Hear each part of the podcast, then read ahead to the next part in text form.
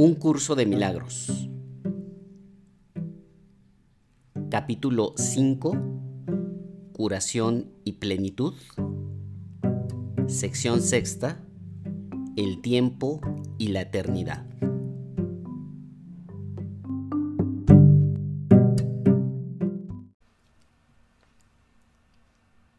Estoy aquí únicamente para ser útil. Estoy aquí en representación de aquel que me envió. No tengo que preocuparme por lo que debo decir ni por lo que debo hacer, pues aquel que me envió me guiará. Me siento satisfecho de estar donde quiera que Él desee, porque sé que Él estará allí conmigo. Sanaré a medida que le permita enseñarme a sanar.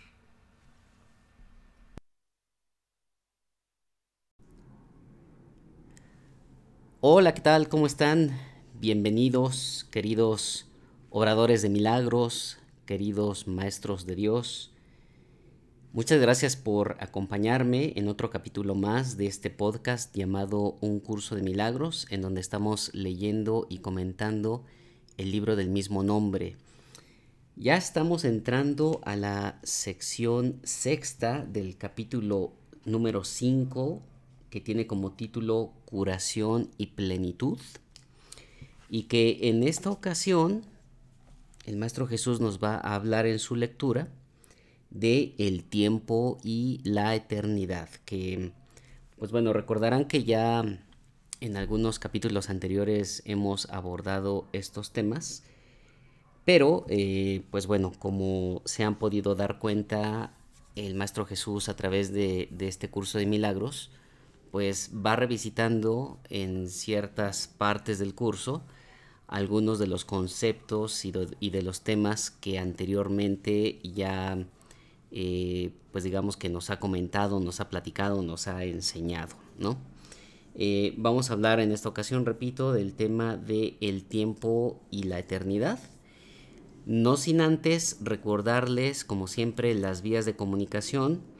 Eh, arroba el milagro dentro en Facebook. Este, simplemente con que pongan todo juntito, arroba el milagro dentro.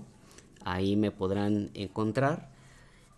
O si quieren enviar un correo electrónico, pueden enviármelo a eh, ucdm.lemdu.gmail.com en cualquiera de estos dos medios eh, ustedes pueden enviar sus preguntas, sus dudas, sus comentarios, sus sugerencias eh, o alguna otra cosa que ustedes consideren pertinente comunicar a un servidor. Pues bueno, vámonos a la lectura de esta sección sexta que repito se llama El tiempo y la eternidad. Comenzamos con el párrafo 1 que dice lo siguiente. Dios en su conocimiento no está esperando, pero a su reino le falta algo mientras tú esperes. Todos los hijos de Dios están esperando tu retorno, tal como tú estás esperando el suyo. En la eternidad, las demoras no importan pero en el tiempo son ciertamente trágicas. Voy a hacer aquí una pequeña pausa. Dios en su conocimiento no está esperando. Dios en su conocimiento se refiere a Dios en su unicidad. Este concepto de la espera tiene que ver precisamente con el tiempo. Esperamos mucho, esperamos poco, ¿cuánto esperamos? y si lo analizamos bien, pues ese, ese cuánto esperamos, esperamos poco, esperamos mucho, en realidad pues estamos hablando de tiempo. Eh, Dios simplemente no, no está esperando porque no está situado en el tiempo, como lo hemos repasado en anteriores lecciones del curso de milagros, el tiempo es algo inherente a la separación es inherente al, sueño profundo en el que estamos inmersos. Entonces, en su conocimiento, en su unicidad, Dios no nos está esperando, pero a su reino le falta algo mientras tú esperes. Eh, es decir, que nosotros al esperar, eh, pues digamos que estamos validando esta cuestión de la espera desde nuestra mente errada, como nos lo dice aquí el, el Maestro Jesús. Y al esperar, estamos validando el tiempo.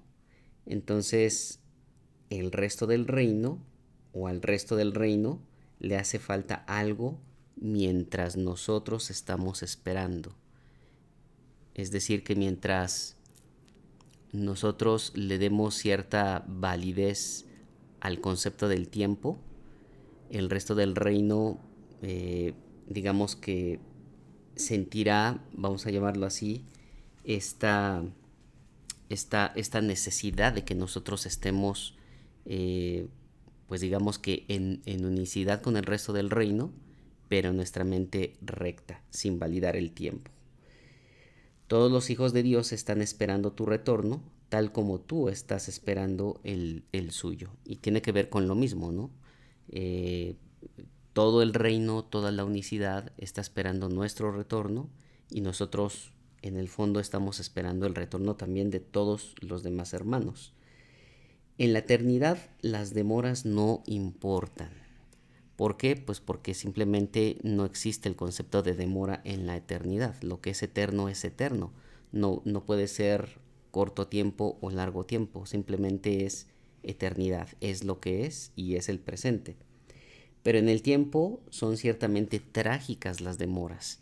Y pues claro, eh, a quién de nosotros no nos ha pasado que tenemos que esperar por largos periodos de, periodos de tiempo y pues bueno, en, e, e, estas eh, eh, demoras o en, estas esperas largas de tiempo, pues pueden suceder cosas aparentemente trágicas, ¿no? Has elegido estar en el tiempo en vez de la eternidad y por consiguiente creer estar en el tiempo. Cuando el Maestro Jesús nos dice que hemos elegido estar en el tiempo en vez de la eternidad, quiere decir que hemos decidido aparentemente separarnos de Dios, aparentemente separarnos de la unicidad, valga la redundancia, y separarnos de nuestros demás hermanos. En el momento en que nosotros elegimos llevar a cabo esta separación o aparente separación, eh, decidimos creer estar en el tiempo. Y por lógica, si nosotros no hubiéramos decidido llevar a cabo este juego de separación, estaríamos en la perfecta eternidad. Lo estamos, de hecho. Sin embargo, nosotros pensamos que no lo estamos. Pensamos que em, que esta separación la rige en, gran medida el tiempo y que el tiempo es el causante de que nosotros hayamos nacido, crecido, nos hayamos reproducido, posiblemente dependiendo, dependiendo de nuestras edades, que las marca también el mismo tiempo, y eh, el final trágico que es la muerte, ¿no?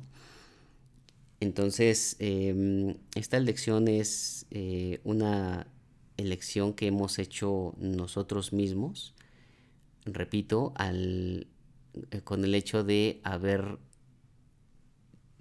haber, digamos que, preferido la separación en vez de continuar con la unificación.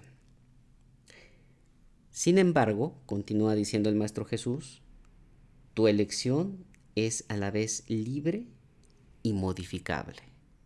Es decir, que nadie nos obligó a tomar una decisión y sea cual sea que haya sido esa decisión, la podemos modificar, la podemos cambiar.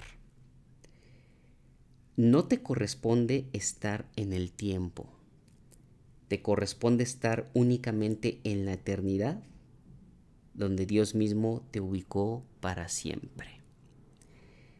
En otras palabras, creo yo que el Maestro Jesús nos está diciendo aquí muy claramente que nosotros somos seres eternos, porque no nos corresponde estar en el tiempo, no nos corresponde este ciclo de aparente vida y de aparente muerte. Te corresponde o nos corresponde estar únicamente en la eternidad, donde Dios mismo nos ubicó para siempre. Entonces, somos, repito, seres eternos. Esta idea del nacimiento y de la muerte es algo que nosotros validamos únicamente en este juego de separación como algo real, pero aquí el Maestro Jesús nos aclara de una manera eh, muy precisa que nuestro lugar o donde nos corresponde estar es en la eternidad, en donde Dios mismo, Dios mismo está y donde Dios mismo nos ubicó. Párrafo número 2. Los sentimientos de culpabilidad son los que perpetúan el tiempo. Bueno, recordarán que el capítulo anterior de este podcast, en donde leímos la sección quinta, que se llama El uso que el ego hace de la culpabilidad, precisamente abarcó este tema, valga la redundancia, el de la culpabilidad. Entonces, esta parte del texto es, una especie de continuación de la sección que leímos en el anterior capítulo. Los sentimientos de culpabilidad son los que perpetúan el tiempo. Entonces, este es otro de los usos que el ego hace de la culpabilidad, el de perpetuar el tiempo.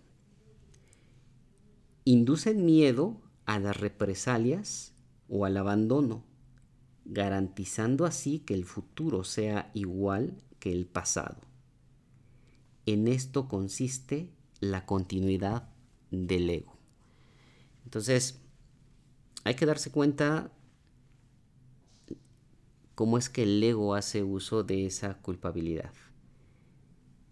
Perpetúa el tiempo, pero también induce miedo a las represalias o al abandono, garantizando así que el futuro sea igual que el pasado. Es decir, que nosotros juzgamos que el futuro va a ser igual según nuestras experiencias del mismo pasado.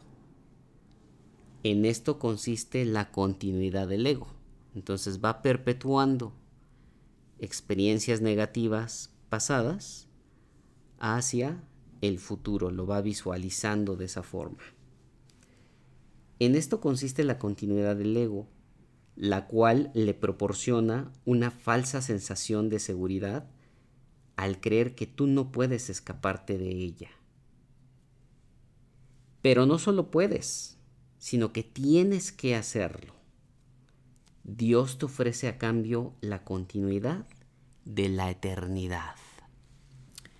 Entonces, aquí queda muy claro cómo el ego va perpetuando la separación, va perpetuando el tiempo, va perpetuando el miedo y en eso consiste su aparente continuidad. Sin embargo, tenemos esta otra opción, la cual nos la ofrece Dios mismo. Dios nos ofrece a cambio la continuidad de la eternidad. Cuando te decidas hacer este intercambio, es decir, la continuidad del ego o la continuidad de la eternidad, reemplazarás simultáneamente la culpabilidad por la dicha, la crueldad por el amor y el dolor por la paz. Es decir, que si nosotros nos aferramos a la continuidad del ego, inevitablemente vamos, vamos a acabar en culpabilidad, en crueldad, en dolor, en celos, en guerra y cualquier otro tipo de eh, adjetivo o sustantivo que, que nosotros queramos utilizar con respecto al sistema de pensamientos del ego. Sin embargo, en el momento en que nosotros nos decidamos por la continuidad de la eternidad, vamos a reemplazar todos estos aspectos que acabo de comentar por dicha, por amor y por paz. Acuérdense de el, el famoso resumen del curso de milagros que siempre terminamos mencionando en cada uno de los capítulos. Nada real puede ser amenazado, nada irreal existe. En esto radica la paz de Dios. Entonces, ¿qué es lo que nosotros buscamos? Buscamos la paz de Dios. Y la buscamos porque creemos que la perdimos. Sin embargo, aquí de lo que se trata es de recordar la paz de Dios. Entonces, cuando hagamos este intercambio, vamos a ser capaces de recordar la paz de Dios.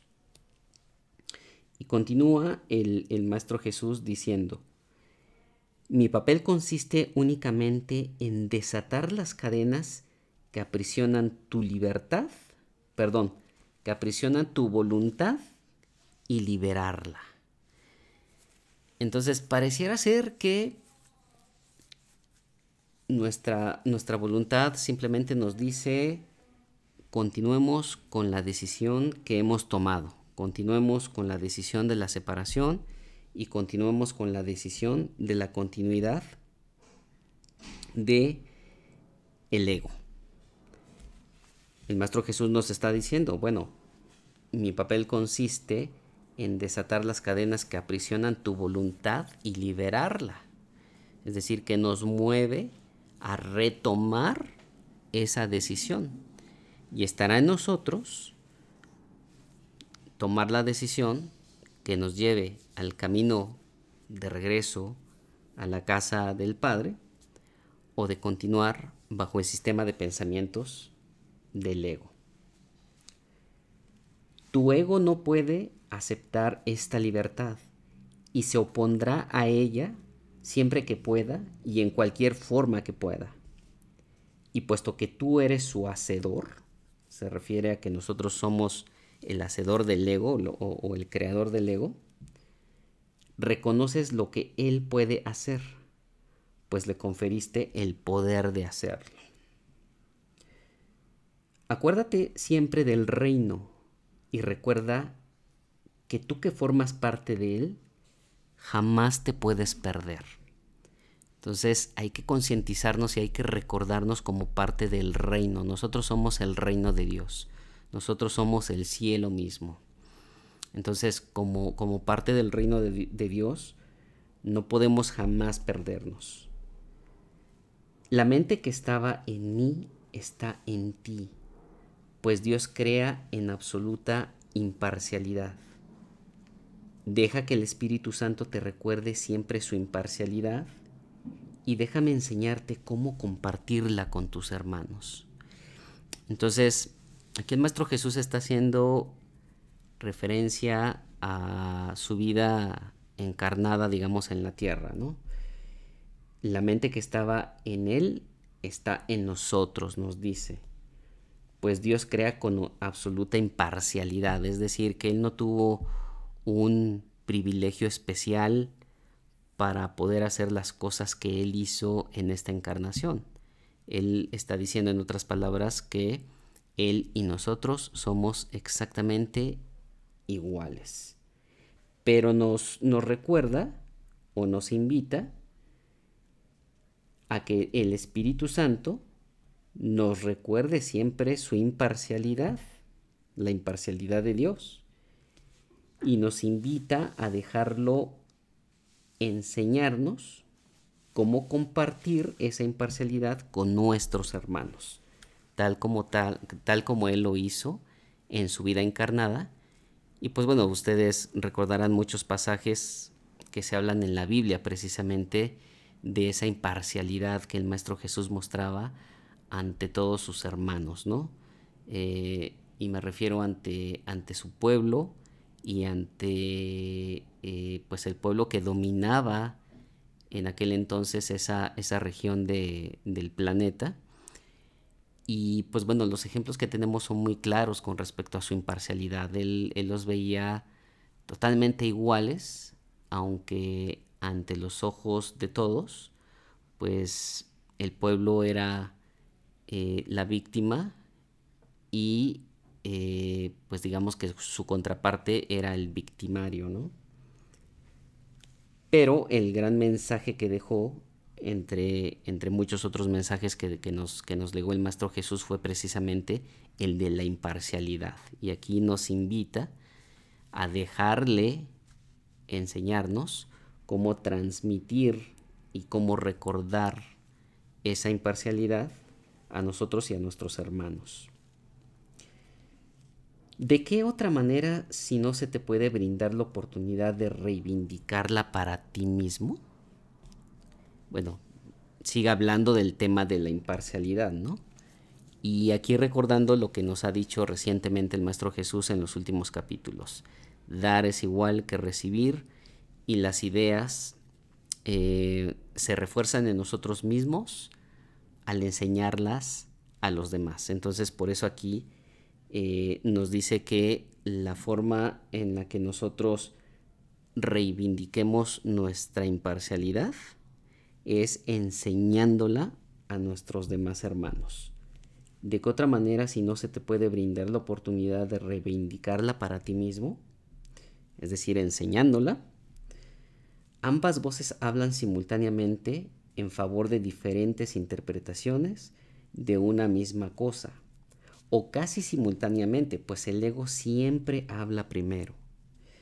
Las interpretaciones que representan la otra alternativa no se hicieron necesarias hasta que se concibió la primera de ellas. Y pues bueno, recordar también, el Espíritu Santo hace reinterpretaciones de las falsas creaciones o de las fabricaciones del ego como tal. Entonces, el Espíritu Santo antes de la separación, pues primero que nada eh, no era necesario em, y no existía esa necesidad de reinterpretar las cosas. Eh, sin embargo, en la separación y siendo el Espíritu Santo, eh, pues digamos que la respuesta de Dios ante la separación, el Espíritu Santo sí reinterpreta todo lo que el ego va fabricando en su aparente favor.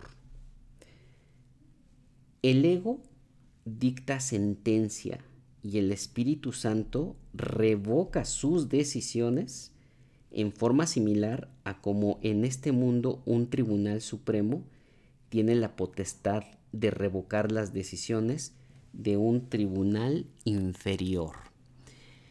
Creo que el ejemplo es muy muy claro. El ego siempre va a dictar sentencia. El ego siempre va a inducir al miedo, nos va a inducir al sentimiento de culpabilidad, a las represalias y finalmente es el, el, juez que dicta sentencia. Pero por otro lado, el Espíritu Santo siempre va a revocar sus decisiones, siempre va a decir, no, esta decisión no es correcta, así como lo hace, por ejemplo, y aquí, aquí nos dice, en este mundo, como lo hace un tribunal supremo eh, con las decisiones de un tribunal inferior, como lo hace, por ejemplo, una Suprema Corte de Justicia, ¿no? En donde, eh, digamos que se le escalan eh, casos que, en las cortes menores no pudieron ser resueltos y que hay todavía ciertas controversias y el Tribunal Superior es el último que toma las decisiones y que puede revocar las decisiones de los tribunales menores. Em, creo que el ejemplo y la metáfora es, es muy buena para, para, entender esto. Y pues bueno, nos, nos está diciendo, repito, que el Espíritu Santo siempre revoca eh, las sentencias que dicta el mismo, el mismo ego. Las decisiones del ego son siempre erróneas porque están basadas en el error para cuya defensa se tomaron. El ego no interpreta correctamente nada de lo que percibe. No solo cita las escrituras para defender su causa, sino que incluso las interpreta como testigos a su favor. Es decir, siempre acuérdense de, este tema de la interpretación. El ego interpreta, el ego no tiene conocimiento. Entonces todo lo que, todo lo que ve, vamos a llamarlo así, es una mera interpretación. Y como es una interpretación, no es la verdad lo que interpreta precisamente, ¿no? A juicio del ego, la Biblia es algo temible. Al percibirla como algo temible, la interpreta con miedo. Al sentir miedo, no apelas al Tribunal Supremo porque crees que también fallaría en tu contra. Es decir, que, si nosotros estamos tan seguros de que hicimos algo malo, y, tenemos miedo, tenemos esa sensación de miedo, en ese momento no apelamos al Tribunal Supremo porque creemos que también nos condenaría. Es decir, que no apelamos al Espíritu Santo porque, porque nosotros creeríamos que el Espíritu Santo nos condenaría así como nosotros mismos y nuestro ego nos está condenando. Existen muchos ejemplos que muestran la forma en que las interpretaciones del ego son engañosas. Pero con unos pocos bastará para mostrar cómo el Espíritu Santo puede reinterpretarlas bajo su propia luz. Entonces, ojo, que, a continuación eh, nos va a hablar aquí el Maestro Jesús de algunos párrafos de la Biblia que, han sido mal interpretados por el mismo ego, pero que ante la luz del Espíritu Santo podemos comprender de una mucha mejor manera el verdadero espíritu de cada una de estas frases que se van a em, mencionar a continuación. Y el primer ejemplo que menciona aquí es el siguiente, que está en el párrafo número 6, que dice, para el Espíritu Santo, lo que el hombre sembrare, eso cosechará. O sea, se refiere a esa frase que dice, lo que el hombre sembrare, eso cosechará. Para el Espíritu Santo quiere decir que lo que consideres digno de ser cultivado, lo cultivarás en ti mismo Considerar que algo es valioso es lo que lo hace valioso para ti. Entonces, pues miren la interpretación que hace el Espíritu Santo, ¿no? Con respecto a esta famosa frase de lo que el hombre sembrare, eso cosechará. Siguiente ejemplo. La frase que dice, mía es la venganza, dice el Señor puede reinterpretarse fácilmente si recuerdas que las ideas se expanden solo al compartirse, como lo mencioné hace un momento, ¿no? Eh, la idea de la imparcialidad se expande cuando la comparto con mis hermanos. Entonces aquí nos dice esta frase, mía es la venganza, dice el Señor, puede reinterpretarse fácilmente si recuerdas que las ideas se expanden solo al compartirse. La aseveración subraya el hecho de que la venganza no se puede compartir. Dásela, por lo tanto, al Espíritu Santo, quien te librará de ella, puesto que no le corresponde estar en tu mente, la cual forma parte de Dios. Entonces, si nosotros tenemos un sentimiento de venganza, pero no lo compartimos, sino que tal cual se la, se la damos al Espíritu Santo para que la reinterprete y la deshaga, entonces no estaremos extendiendo ese, ese sentimiento de venganza y por ende eh, digamos que no se arraigaría en nosotros mismos este, ese mismo sentimiento de venganza, ¿no? Entonces, al darla al Espíritu Santo, el Espíritu Santo nos, nos librará de ese sentimiento de venganza. Siguiente ejemplo. De acuerdo con la interpretación del ego, la frase que dice, castigaré los pecados de los padres hasta la tercera y cuarta generación, es una aseveración especialmente cruel. Se convierte simplemente en un intento por parte del ego de garantizar su propia supervivencia. Bueno, creo que tiene mucho que ver con lo que se mencionó en párrafos anteriores. Eh, está viendo el ego los errores del pasado y los está perpetuando hacia el futuro, ¿no? Castigaré los pecados de los padres hasta la tercera y la cuarta generación. Para el Espíritu Santo, la frase significa que en las generaciones posteriores, Él todavía podrá reinterpretar lo que las generaciones previas habían entendido mal, anulando así la capacidad de dichos pensamientos para suscitar miedo. Entonces, fíjense el cambio de pensamiento que le imprime aquí el Maestro Jesús con respecto a esta frase.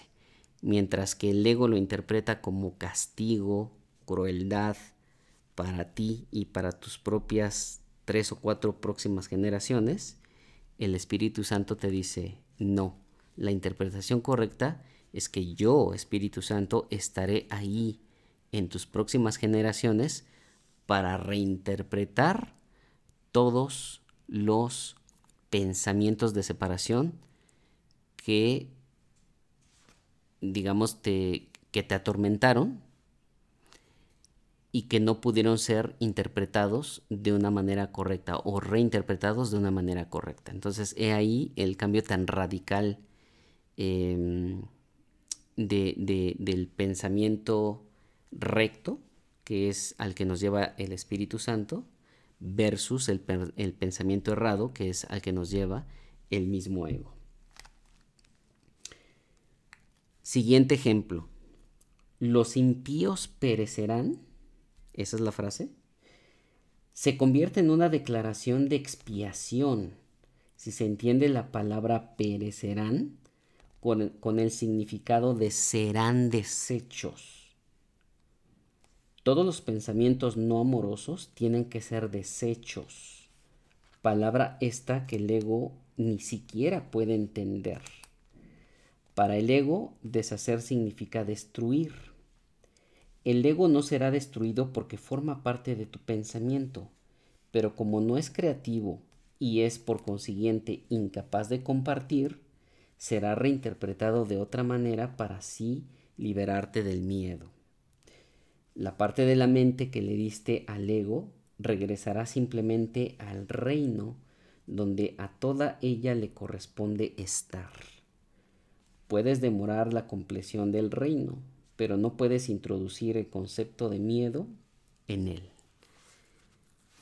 Otra vez una reinterpretación magnífica. Los impíos perecerán. Es una declaración de expiación, ya que la palabra, si se, la palabra perecerán, si se entiende correctamente, el perecerán es serán desechos. ¿Quiénes serán desechos? Pues los pensamientos de separación. La expiación precisamente es, recuerden, la cadena eslabonada de perdón. ¿Y qué es el perdón? Pues el, perdón es dejar pasar las cosas, es no, no interpretarlas o no percibirlas como lo que aparentemente son, sino percibirlas o dejarlas pasar, mejor dicho, como se deja pasar un sueño que no significa absolutamente nada. Y continúa el Maestro Jesús después de estos, de estos ejemplos diciendo lo siguiente. No tienes por qué temer que el Tribunal Supremo te vaya a condenar. En otras palabras, no hay que temerle al Espíritu Santo que nos vaya a condenar. Este simplemente declarará sin lugar el caso contra ti. Es decir, que desestimará nuestro caso. No puede haber caso contra un hijo de Dios y todo, y todo testigo que da fe de la culpabilidad de las creaciones de Dios está levantando falso testimonio contra Dios mismo. Apela jubilosamente todo lo que creas al propio tribunal superior, al, perdón, a ver, otra vez. apela jubilosamente todo lo que creas al propio Tribunal Supremo de Dios, ya que éste habla por él y por consiguiente lo que afirma es la verdad. Es decir, que siempre nos encomendemos a ese Tribunal Supremo de Dios, porque Él siempre estará a nuestro favor. Declarará sin lugar el caso contra ti, es decir, lo desestimará, lo, tomará como nulo.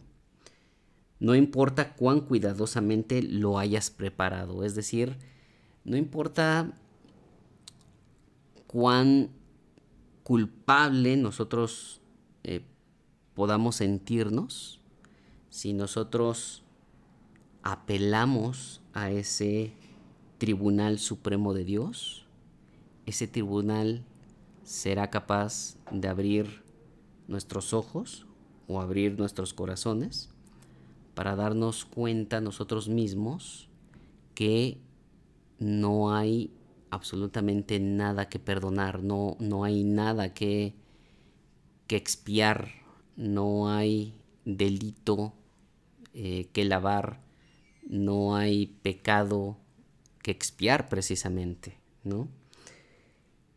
El Espíritu Santo no le dará audiencia, pues Él solo puede dar testimonio de la verdad. Su veredicto, eh, es decir, el, el veredicto del Espíritu Santo, será siempre tuyo es el reino. Eso e, esa será la respuesta que siempre nos dará el Espíritu Santo cuando queramos ir con Él y que nosotros queramos que nos juzgue el Espíritu Santo. El Espíritu Santo siempre nos dirá, tuyo es el reino, porque el Espíritu Santo te fue dado para recordarte lo que eres. Cuando dije, y, y aquí va otro, otro ejemplo que nos pone el Maestro Jesús con respecto a, las escrituras de la Biblia. Cuando dije, yo he venido como una luz al mundo, lo que quise decir fue que vine a compartir la luz contigo. Recuerda mi referencia al espejo tenebroso del ego y recuerda también que dije, no mires ahí. Todavía sigue siendo cierto que es a ti a quien le corresponde decidir dónde has de buscar para encontrarte a ti mismo. La paciencia que tengas con tu hermano es la misma paciencia que tendrás contigo mismo. ¿No es acaso digno un hijo de Dios de que se tenga paciencia con él? He tenido infinita paciencia contigo porque mi voluntad es la voluntad de nuestro Padre, de quien aprendí lo que es la paciencia infinita. Bueno, maravilloso este, este párrafo desde mi punto de vista, ¿no? Yo he venido como una luz al mundo, lo que quiso decir el Maestro Jesús fue que vino a compartir la luz con nosotros. Y nos habla aquí de la paciencia. Y nos habla de la infinita paciencia. ¿Y por qué nos habla de la paciencia? Porque la paciencia tiene que ver también mucho con la cuestión del tiempo, ¿no? Cuando aparentemente el tiempo se prolonga mucho, pues solemos caer en impaciencia. Por eso nos dice que la paciencia que nosotros tengamos con nuestros hermanos es la misma paciencia que tendremos con nosotros mismos recordándonos que Él, el Maestro Jesús, ha tenido infinita paciencia con nosotros, porque su voluntad es la voluntad de nuestro Padre, de quien Él mismo aprendió lo que es la paciencia infinita. Y continúa el Maestro Jesús diciendo, su voz estaba en mí tal como está en ti exhortándonos a tener paciencia con la filiación en nombre de su Creador. Recuerden el concepto de la filiación. la filiación es todo lo que el Padre creó. En otras palabras, ¿qué fue lo que creó el Padre? Pues creó al Hijo, es decir, nosotros mismos. Entonces, La filiación son todos nuestros demás hermanos. Su voz estaba en el Maestro Jesús tal como está en nosotros, exhortándonos a tener paciencia con nuestros hermanos en nombre de Dios, en otras palabras. Último párrafo dice, ahora debes aprender que solo la paciencia infinita produce resultados inmediatos. Así es como el tiempo se, se intercambia por la eternidad. La paciencia infinita recurre al amor infinito y al producir resultados ahora, hace que el tiempo se haga innecesario. Entonces, nos invita el Maestro Jesús a tener paciencia infinita. Debemos aprender que solo la paciencia infinita produce resultados inmediatos.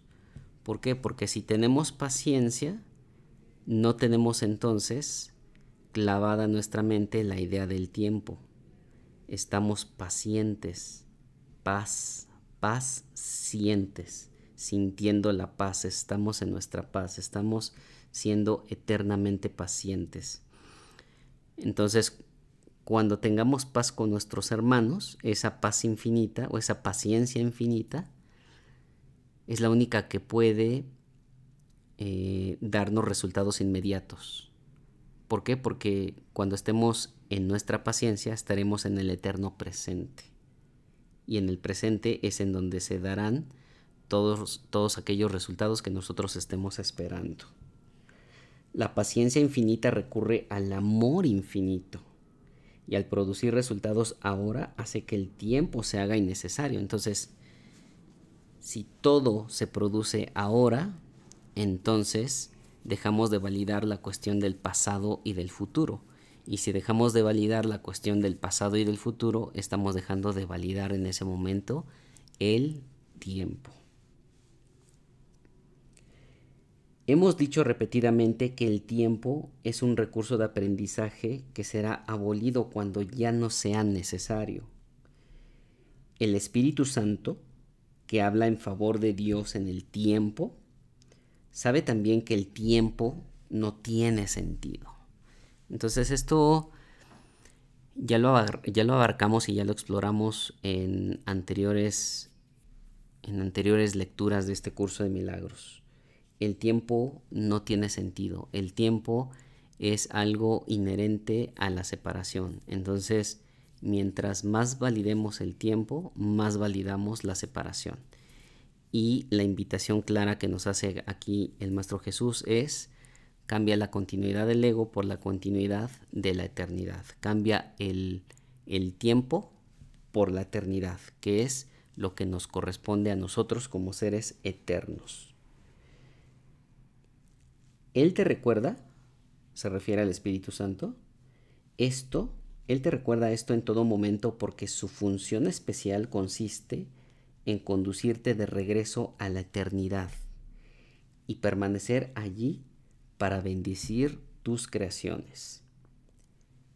Él es la única bendición que realmente puedes dar, pues es verdaderamente bendito. Puesto que Dios te dio el Espíritu Santo libremente, tienes que darlo tal como lo recibiste.